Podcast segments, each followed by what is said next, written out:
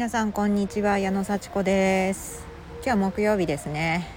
茨城県つくば市ちょっといい天気です。少しね雲があってそんなにあの暑くなくてすっごい気持ちいいですね。はい。そしてまたね図書館に来て、えー、その前の公園でこうやって噴水を眺めながら 本を読みながら録音をしております。はい今日はですねちょっと私が借りた本についてね紹介していきたいと思います。えー、プロフェッショナルファシリテーターっていう本でねう外国の人がね書いてるんですラリー・ドレスラーっていう人が書いてて森時彦さんっていう人が漢訳をして佐々木薫さんという人が訳をしてる、うん、よくわかんないですけどねあのどんな修羅場も切り抜ける6つの流儀っていう副題がついてます。まあね、ファシリテーター皆さんなんか会議とかでね進行役やらされてるっていう方いらっしゃいますかね。なんかこう、うん、その会議が時間内にちゃんと目的の結論に達するように時間配分をしたりみんなに発言してもらったりするようにこうね、まあ、司会進行役みたいなね感じで簡単に言われますけど最近はファシリテーターお願いしますとかね言われたりしますよね。そういう時はどうしたらいいんだろうって焦ってしまうと思うんですけども大体そのどんなことをね話したらいいか目的とね、えー、達するところをちゃんと理解しながらみんなにまんべんなく発言してもらうと、まあ、いろんなねあの理解のあの仕方っていうかね段階の人がいる中でまんべんなくね、えー、意見を言ってもらってその場をちゃんと議論を成立させて目的に達するというようなことをね考えながらあの自分も意見があれば言わなきゃいけないっていうね感じなのでね、えー、ファシリテーターちょっと苦手って思ってるかもしれないですけど結構ねやればできる感じです。で私はね実はあの仕事ね JAXA の仕事の中であの全然職位は平の職員なのにマネージャー的なことをやらされたことがありましてあの本当にあの決定権はないんだけど会議で、えー、もう本当進行役をしてその時の結論をまとめてそれを報告しなきゃいけないっていうね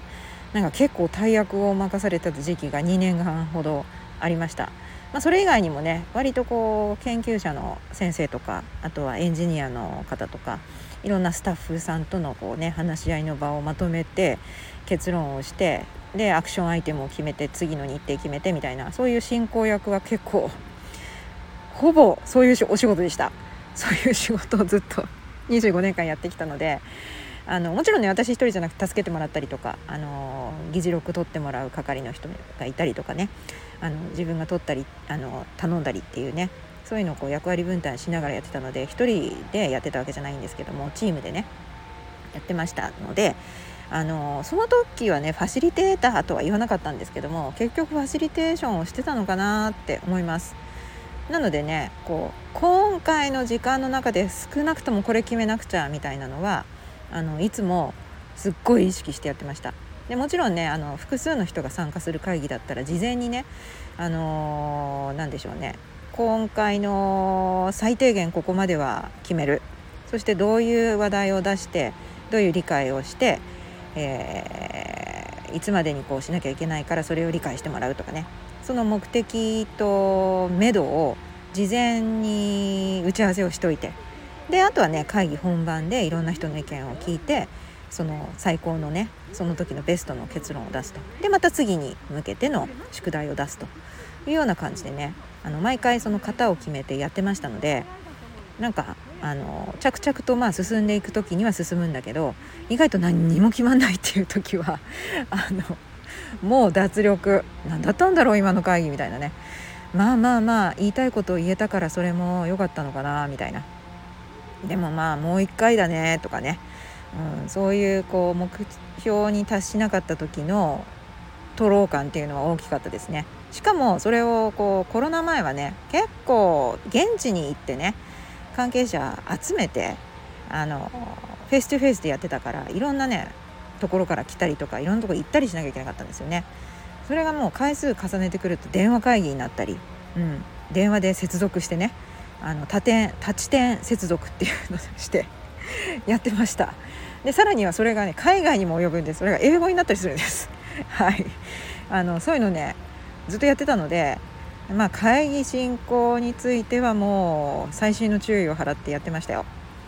うん、あの本当に大事だなと。でその場で思ってもらう思ってることは全部言ってもらう。まあねあの礼儀正しく、えー、相手を思いやってっていう最低限のルールはあるのでそれは大人ですからね。ただやっぱりえ？って思うような。えそれ聞いてなかったけどどういうこと？っていうようなことについては少し言葉がねあの激しくなったりとか。ちょっと待ってくださいと。それちょっと今言われてもね話違うんじゃないですか？みたいな。そういうことお互いにありますよね。こっちも言いたくなるし向こうもその意に反するというかね。ちょっと聞いてた話と違うんだけど新たに出てきたなとか。で聞いてはいたけどそういうこと改めて考えるとちょっと承諾しかねるなみたいな そういうふうにお互いのこう意見がね食い違ってきてどうしてもなんかこう結論が出ないような時っていうのは苦しいですね。でこの 前置き長くなりましたけどこの私が今日選んだ「プロフェッショナルファシリテーター」っていう本にはその会議が炎上してしまった時にファシリテーターがどういうふうにあの舵を取るかということがねいっぱい書いてあるんですね。うん、あのもう燃える燃えるみたいな あの結構国際会議も、えー、プロフェッショナルたちが集まるような会議もそうじゃないところも市民団体がねあの、まあ、結構こう地域問題で会議するというねそういうところでやっぱりお互いの利害が一致しないと炎上しますよね。おいおいどうなってるんだとそんな話これはどうどういう説明をつけてくれるんだみたいなね。そういう例がいっぱい書いてあります。だから結構こうレベルが高い 本で、えー、なんか難しい本でしたね。選んだはいいものの、うん、まあまああのでその中でもねすごいためになるっていうかね面白いなと思ったところ一部紹介しますとなんかやっぱファシリテーターはねちゃんとやろうと思ってあの挑むんだけれども結構そういう炎上するような対立するような議論の中では自分もその炎上に巻き込まれて焼き尽くしてしまうと。自分自身を焼いてしまうみたいな。自分もカーッとなってその議論にこうね突入していってしまうみたいなことがあってなんかこうがっかりすると。ああなんでこんなうまくいかなかったんだろうみたいなね。そういうことがないようにしましょうということがねあのすごく印象深く書いてあったんですけどもそれはなぜかっていうね。なぜかっていう話が少し参考になるかなと思ってあのなんかねファシリテートやった時怖いなって思った時にどういうふうに、えー、対処すればいいか一つだけねちょっと紹介したいと思います。でねそのなぜねそういう対立するような意見が発生して、えー、その時にファシリテーションがうまくいかなくなってしまうのかっていうと予想と違う事態が起こると人はああすればよかった。こうすればよかったって思ってしまうんですって。でもっとスキルがあれば私がもっと優秀ならばとかねそうやって後悔してしまうと。でその会議の途中にもねああこういう議論が出てくるっていうのをね予想しとけばよかった。みたいな。もしくはああ私がねもっと有能なファシリテーターができる人だったらうまく対処できたはずなのになっていうふうにちょっと後悔してしまうと。それって終わったことみたいな感じでね後悔してしまうしあの今を見てないと、うん、これ今を見ないで過去を生きてるとちょっとねとらわれて対処できなくなってしまう。ということにがね書いてありました。これ思い当たりませんか？ああなんでこんな風にしてしまったんだろう。なんでこれ思いつかなかったんだろう。ああ準備しとけばみたいなね。でもう一つは未来に関する心配とか不安にとらわれてしまう。流れをね先読みしたりしてあのー、こうねどうしよう。こんな風になったらどうしよう。イマジネーション膨らむのはいいんだけど。ももっと話が複雑になって分かんなくなったらどうしようとかね。いやもっとこれ喧嘩始まったらどうしようみたいな。なのでもう過去とか未来を思い描くこの場ではねそういうんじゃなくて今に集中しましょうって書いてあります。で子供とかねあの無邪気な人っていうのはそんな不安過去を面白くあ過去をこうすごい後悔したり未来を不安に思ったりしないですね。今に集中してる状態、ね、今感動したり今こうあ今起こってる。これが起こってる。っていうことに素直に感じてみると、うん、本当にああなんか今議論してるなと。じゃあどうするかっていうふうにね。そういう注意力としっかりした静観力というのが必要だそうですね。うん、今ここで自分はどう思ってるんだろうっていうね。そういう自分を観察する力と周りをしっかり見て今誰がどういうことを言ってるんだっていうのを集中して見る力ですね。うん、あのこれがこう会議がうまくいかないかもしれないと思ってもそれは始まらないです。そのことはもう今起こってるんだから、うん、でもう一つは静観力。静かに観察する力ですね、うん、でもそんな静観してたらマネジメントなんか、まあ、できないっていう意見もあると思うんですけどもしっかりとここでも傾聴して起こってること言いたいことね何を言いたいんだろうこの人はっていうのをしっかり聞いてなんかこう言わなきゃいけないかな私なんか言わなきゃいけないのかもっていうような焦りをなくしてこの本質は何だろうとしっかり考える。今ここで起こってることって何が問題になってるんだろうとしっかり考える。その過去を後悔したり未来不安に思ったりしてる暇なんかない、うん、何なんだろう。そしてどうすればいいんだろう。この空気をどういうふうに変えたらいいんだろう。もしくは維持していいのかな。で本当それを一生懸命頭を使って考えるんですね、うん、そうするとやっぱりやることが見えてくるね、